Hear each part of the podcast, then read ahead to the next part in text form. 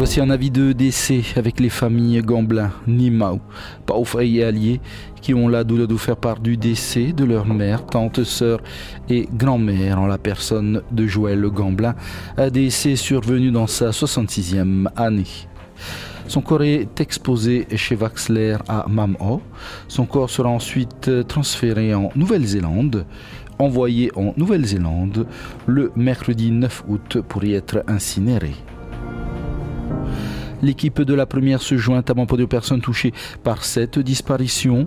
Nos sincères condoléances et que l'Éternel vous garde dans sa grande miséricorde.